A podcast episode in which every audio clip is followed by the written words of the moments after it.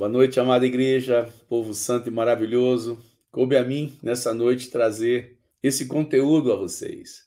Queremos falar sobre essas três expressões usadas é, no Novo Testamento para denominar aqueles que, de alguma maneira, estão envolvidos com o trabalho do Senhor: cooperadores, obreiros e guia.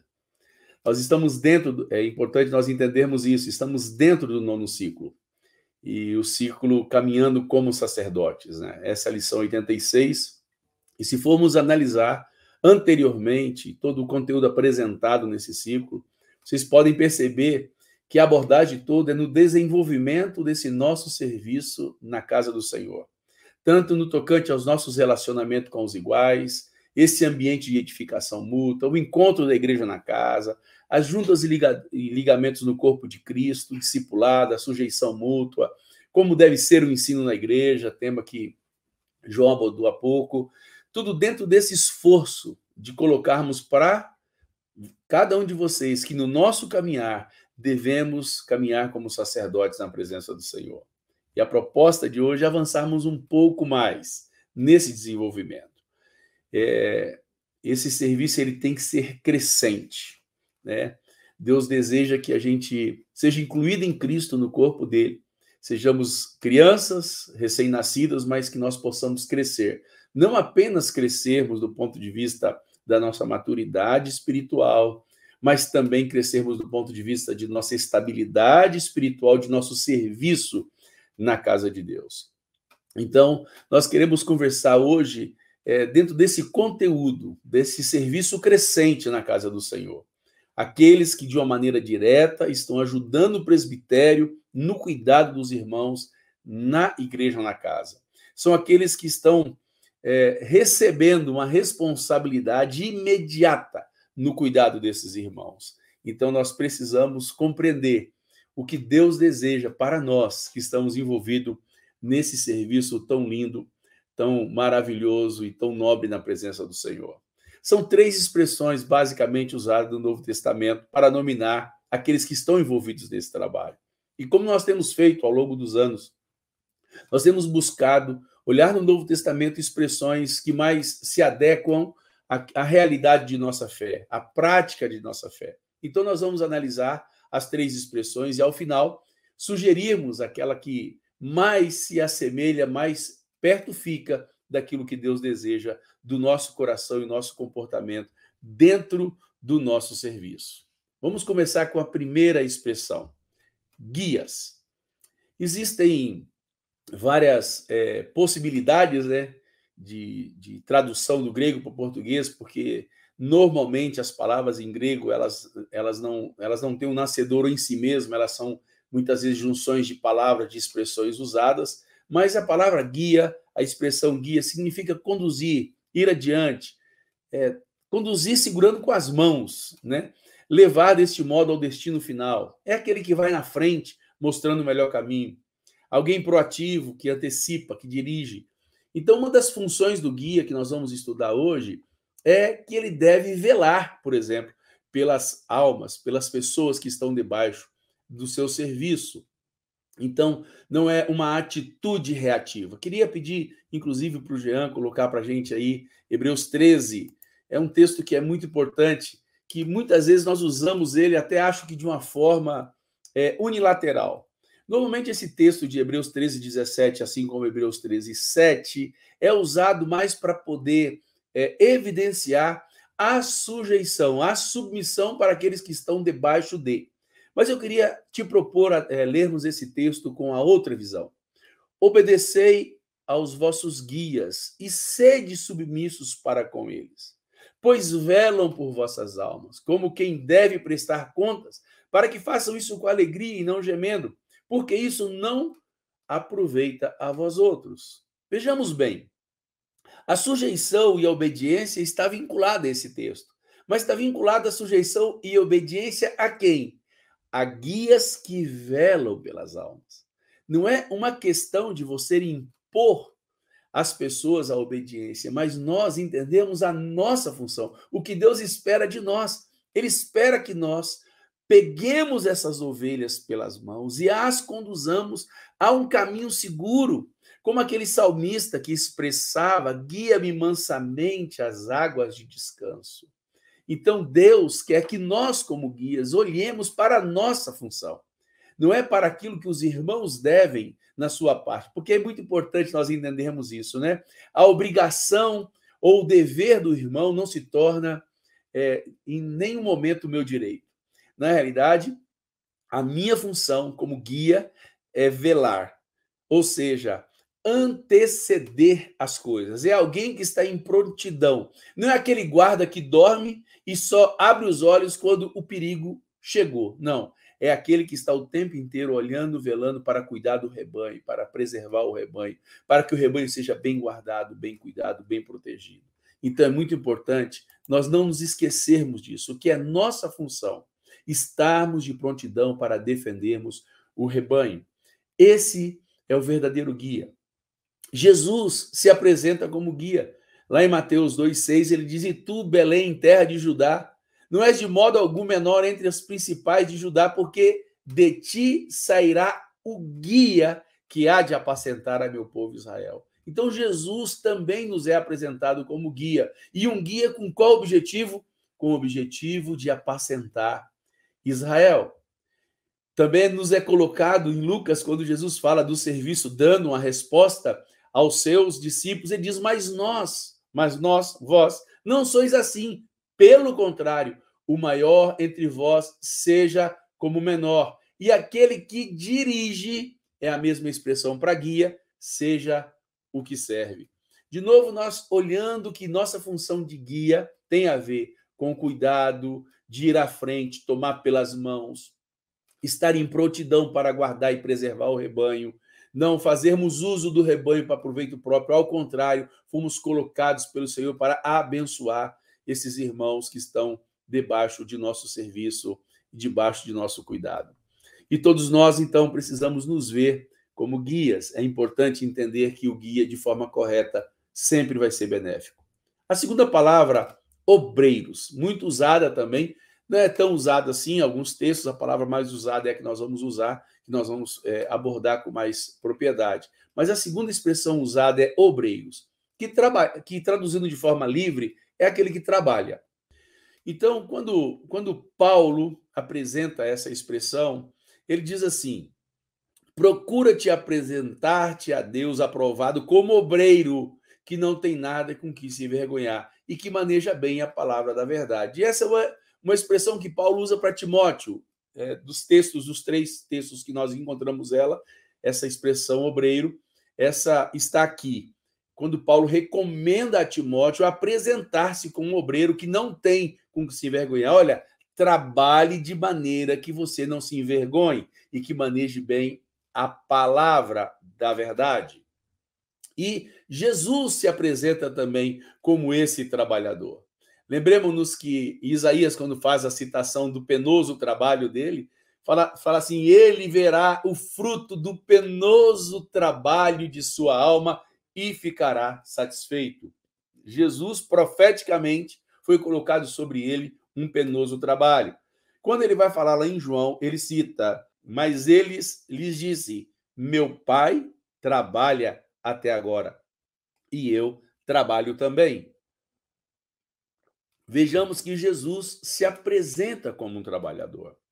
Então é uma expressão muito própria para aqueles também que estão, de alguma maneira, servindo a Deus em cuidado do rebanho querido do Senhor que pertence a Ele.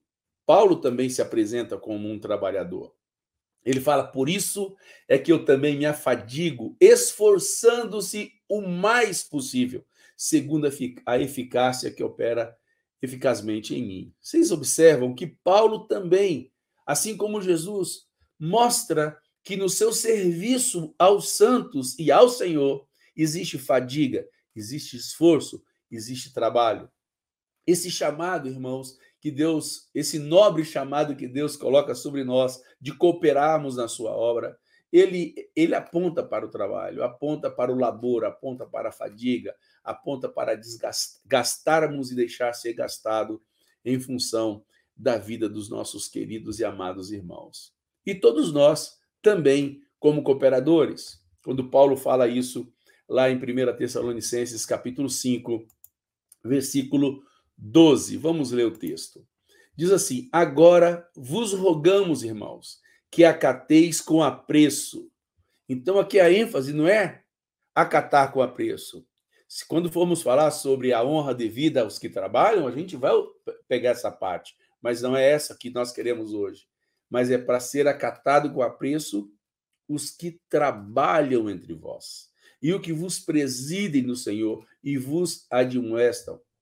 Na casa de Deus, nossa função não pode ser de faz de conta. Ao contrário, nós temos que entender que dentro da nossa função, o chamado de Deus é para que nós nos esforcemos, para que trabalhemos ao Senhor. E agora eu gostaria de abordar a terceira expressão que melhor condiz com o nosso serviço. E você vai perguntar, Edmar, por quê? Se ficou tão legal entendermos que somos guias, se ficou tão completo entendermos que somos obreiros, que somos trabalhadores. Vocês verão que nós poderemos aplicar o ser guia e o ser obreiro dentro desta palavra, porque essas duas realidades estão contidas na ação daqueles que cooperam com o Senhor. Então, a terceira expressão são os cooperadores que Paulo tanto usava no Novo Testamento. Lembremos-nos que Paulo foi o apóstolo que Deus mais usou para tratar da estrutura de funcionamento da igreja. E é dentro dessa realidade de mostrar para a gente sobre como funcionava seu serviço e ministério que ele deixou os registros que faziam parte do seu dia a dia ministerial. E uma das realidades que ele usou muito no seu serviço e jamais ele, ele teria condições de atingir a extensão de obra que ele atingiu sem formar uma equipe. E a expressão que ele mais comumente usa para essa equipe que ele havia formado para servir ao Senhor e aos santos é a expressão cooperador. Veja bem, Filipenses capítulo 4, versículo 3. Olha que expressão interessante que Paulo usa e que às vezes nós é, não nos atentamos devidamente. A ti, fiel companheiro de julgo, também peço que as auxilies, pois juntas se esforçaram comigo no evangelho, também como Clemente e com os demais cooperadores meus, cujos nomes se encontram no livro da vida. Percebemos a afirmativa que ele faz?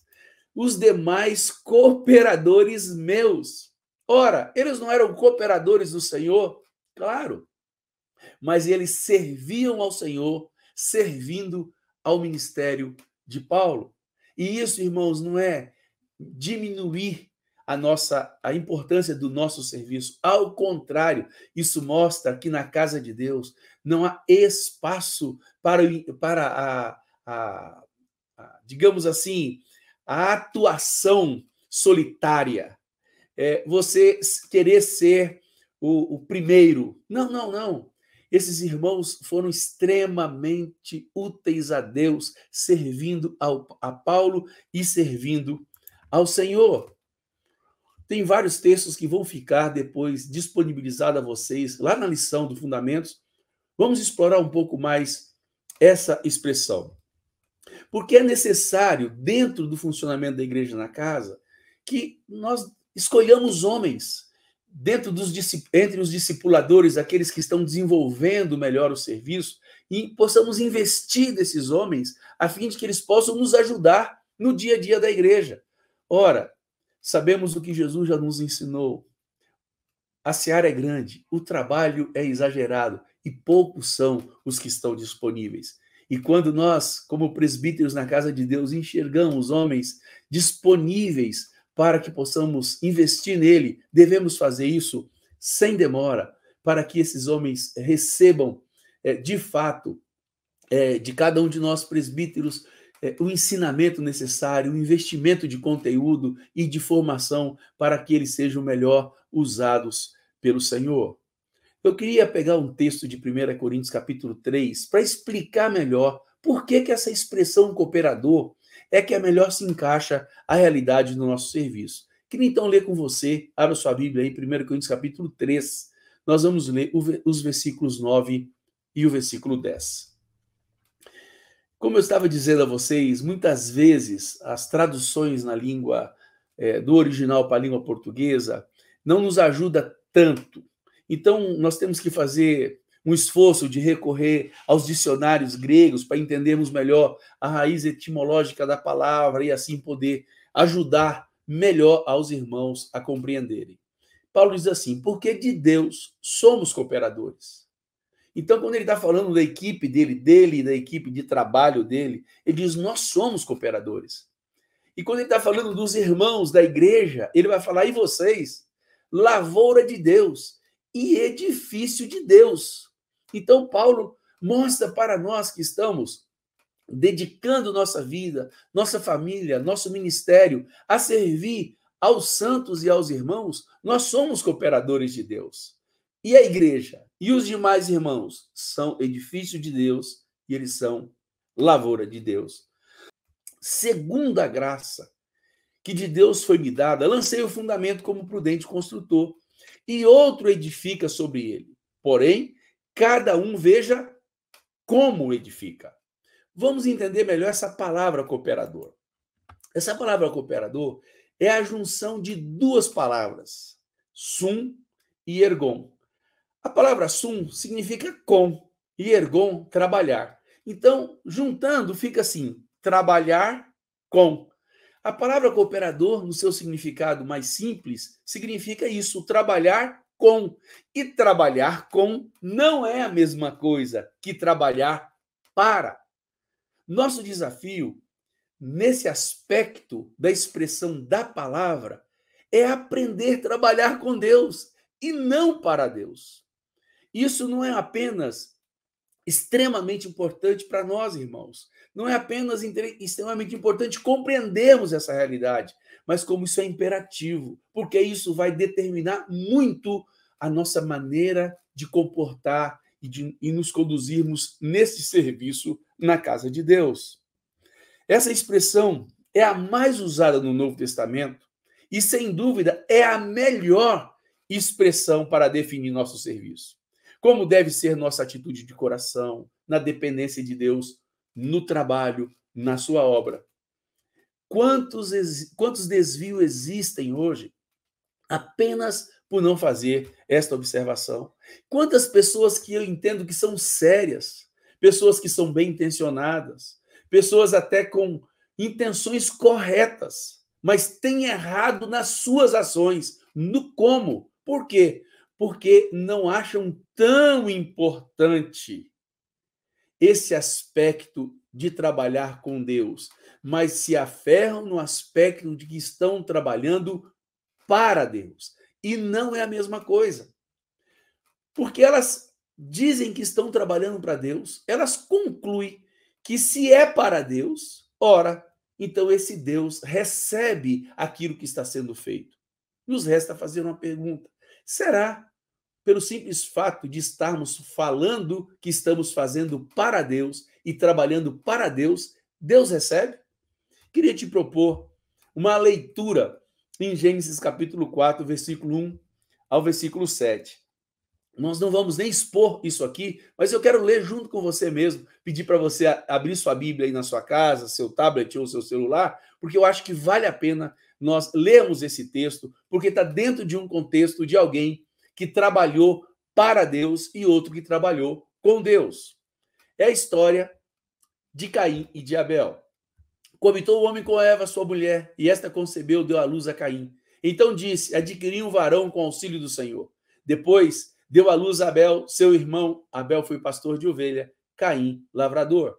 Aconteceu que no fim dos tempos trouxe Caim do fruto da terra uma oferta ao Senhor. Abel, por sua vez, trouxe das primícias do rebanho e da gordura deste.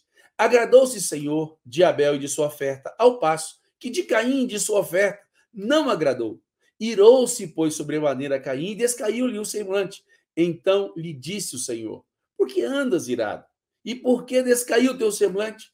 Se procederes bem, não é certo que serás aceito. Se, todavia, procederes mal, eis que o pecado jaz à tua porta. O seu desejo será contra ti, mas a ti cumpre dominá-lo. Queria analisar com você esse texto para ver o que Deus pode nos ensinar acerca de querer trabalhar para Deus, achando que isso é suficiente. Primeiro, nós analisamos que há os talentos naturais de fato.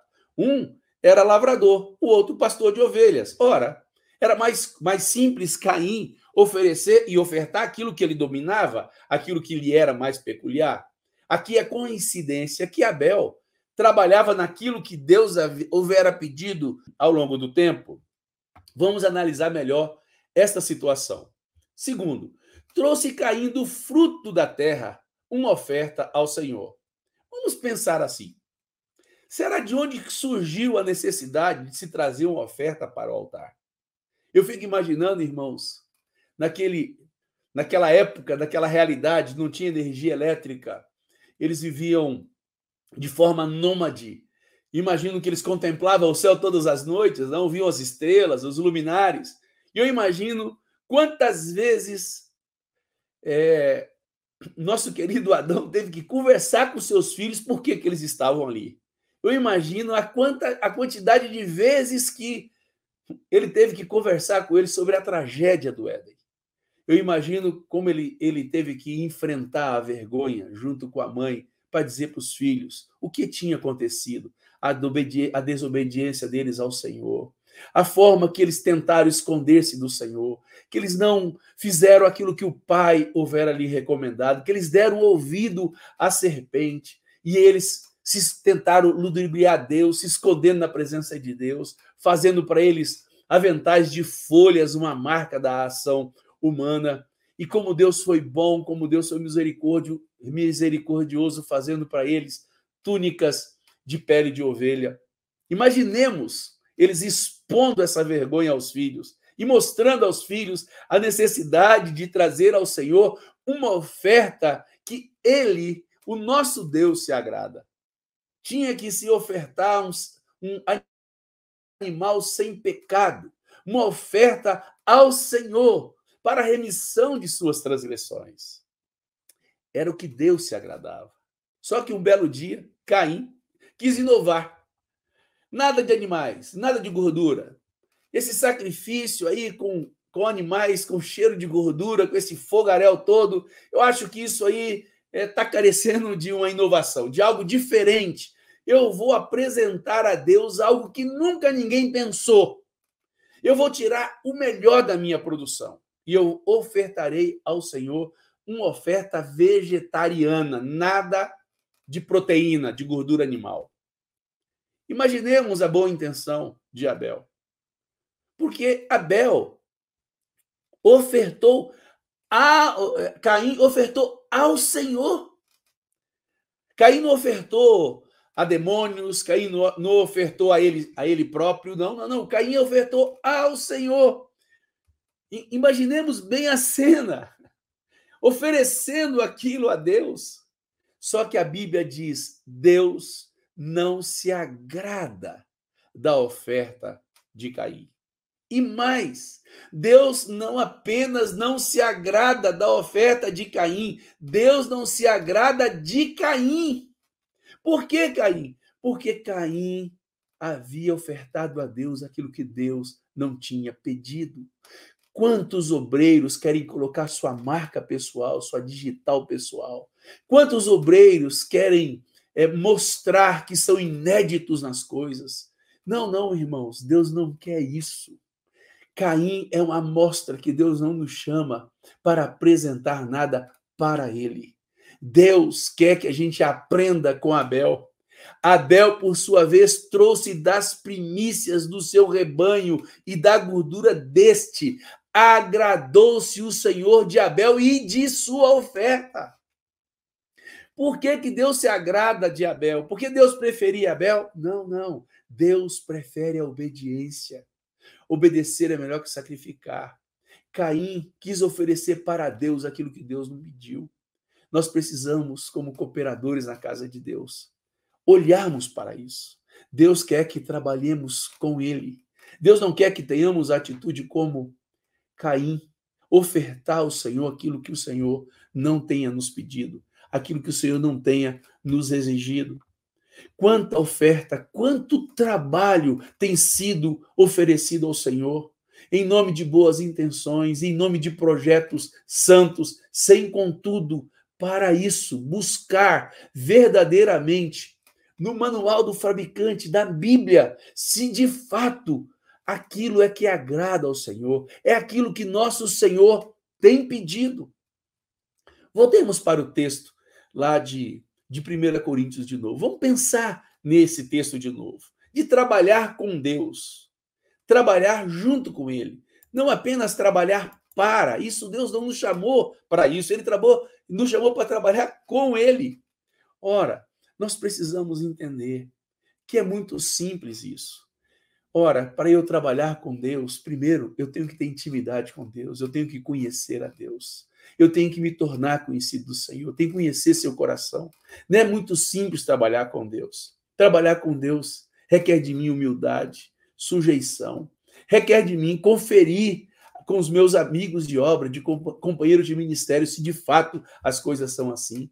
Trabalhar com Deus requer que haja testificação nos meus pares. Então não é simples trabalhar com Deus. É mais simples as pessoas quererem trabalhar para Deus. E infelizmente, muitos erros têm cometido por, têm sido cometidos por conta disso. Por isso eu queria dizer que de fato esta é a expressão que melhor traduz o coração de Deus para nós.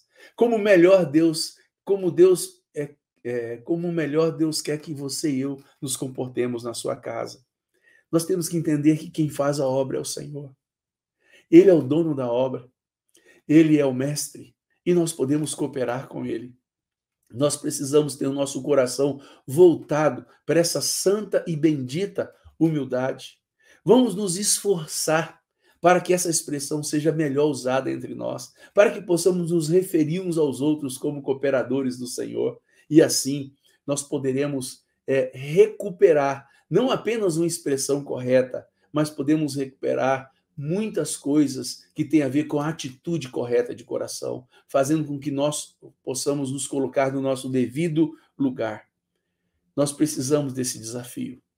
Vamos, vamos entender que o desafio de cooperar com o Senhor nos remete a entendermos como edifica.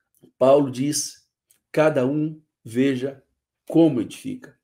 Só um cooperador se atenta para o como. Só um cooperador quer saber, Deus, como tu queres, como está no seu bendito coração, Senhor. O que o Senhor deseja que a gente faça, como o Senhor quer que nós façamos. É muito mais simples, irmãos. O, o fruto de nosso trabalho terá um resultado muito melhor para a glória do Senhor. Deus será muito mais glorificado se nós nos, atenta, nos atentarmos em cooperarmos com Ele, trabalhar com o nosso Senhor. Que Deus nos ajude nesta realidade. Queria mostrar para vocês, irmãos, que é muito dignificante esse trabalho de cooperar com o Senhor, apresentando Jesus como modelo máximo de cooperador, como aquele a quem devemos imitar no nosso serviço de cooperar com o Senhor. Abra sua Bíblia em João capítulo 5, versículos 19 e versículo 20. Vamos ler esse texto juntos. Então lhes falou Jesus: Em verdade, em verdade vos digo que o filho nada pode fazer de si mesmo, senão somente aquilo que vir o Pai fazer, porque tudo o que este fizer, o filho também semelhantemente o faz porque o Pai ama o Filho e lhe mostra tudo o que faz, e maiores obras do que estas lhes, lhe mostrará, para que vos maravilheis. Queridos, observemos esse texto. O filho não pode fazer nada de si mesmo. O nosso modelo máximo de obreiro não pode fazer nada de si mesmo, mas somente aquilo que vi fazer o Pai. Porque tudo quanto este fizer, o filho também o faz. Precisamos fazer uma pergunta. Temos essa segurança hoje no desempenho do nosso serviço? Temos buscado ter essa, essa convicção de que nós estamos cooperando com o Senhor, que na nossa, no nosso exercício do nosso trabalho, não há mais da nossa digital do que da própria digital do Senhor, conforme diz João, conforme Vanjo tem nos ensinado. Irmãos, que nossa marca seja essa do nosso serviço, de ver nosso pai sendo glorificado, de ver nosso irmão mais velho sendo glorificado, que o nosso serviço ao Senhor e aos santos tenha essa marca de sabermos que estamos buscando cooperar com o Senhor. Esse exemplo de Jesus tem que tocar dentro de nós, tem que mudar nosso coração e produzir em nós esse desejo, essa confiança de querer cooperarmos com o Senhor. E nós nos sentimos realizados nesta simples e desafiante tarefa de cooperarmos. Queríamos então deixar a todos vocês uma recomendação. Vamos tornar essa expressão usual. Vamos tornar essa expressão cooperador a mais frequente entre nós, porque sabemos que, conforme explicamos, seguramente aquele que coopera é um guia. Sabemos que aquele que coopera é um obreiro, mas nem todos guia pode ser um cooperador necessariamente. Nem todo obreiro necessariamente é um cooperador, porque ele pode fazer para e não fazer com. Então, essa expressão cooperador, ela é muito útil para aquele que se comporta como guia. Essa expressão cooperador, ela é muito útil para aquele que se comporta como obreiro e trabalhador na casa do Senhor, porque essa expressão, ela melhor define como deve ser a motivação do nosso coração nesse serviço a Deus. Nós sabemos que é um hábito já antigo de usar outras expressões, e a mais comum é líder. E só peço a você, pedimos a você, vamos nos esforçar para substituir no nosso linguajar diário para que essa nomenclatura, que de fato nos ajuda a lembrar sempre que do nosso Pai somos cooperadores. Sabemos que Deus é conosco durante esse caminhar e sabemos que Ele quer nos tornar cada vez mais cooperadores que trabalham junto com Ele, não é que trabalhe para Ele. Que Deus nos ajude nessa tarefa linda de cooperar com o penoso trabalho de nosso amado Jesus, que ainda está sendo escrito aqui na terra. Que Deus abençoe grandemente a cada um de você, meu irmão, que está envolvido nesse serviço de cooperar com Deus. E que Deus nos faça homens simples de coração e que busque ter um coração como o de Abel e não um coração como de Caim. No nome de Jesus. Amém. Agora nós temos aí, né? Considerar atentamente. É isso, Jean? Nós já temos a, o considerar atentamente aí? Temos? São algumas, o considera atentamente são algumas perguntas que são elaboradas com o fim de extrair o cerne do que foi comunicado. Então são perguntas que nós te incentivamos a levar para o seu dia a dia, para você é, questionar você mesmo, para que você consiga respondê-la e também leve isso para a igreja na casa, para a sua, sua rede de relacionamento com a igreja, a fim de que esse tema seja mais discutido, mais conversado mais compreendido e mais aprofundado na casa de Deus. A primeira pergunta: quais são as expressões utilizadas no Novo Testamento para nomear aqueles que servem na obra de Deus? Uma dica: guias, obreiros e cooperadores. Uma cola para você, tá bom? Segunda pergunta: qual a diferença de trabalhar para Deus e trabalhar com Deus? Ó, oh, para trabalhar com Deus nós precisamos conhecê-lo precisamos conhecer a planta, precisamos conhecer o modelo e lá de vez em quando conferir aquilo que estamos fazendo com aquilo que Deus nos pediu para fazer e assim cooperaremos com Ele e a, igreja não sofrerá tantos desvios. Terceira pergunta: qual é a expressão que define melhor o serviço na obra de Deus? Que Deus nos ajude ao meditar nessas palavras e nessas perguntas, no nome de Jesus.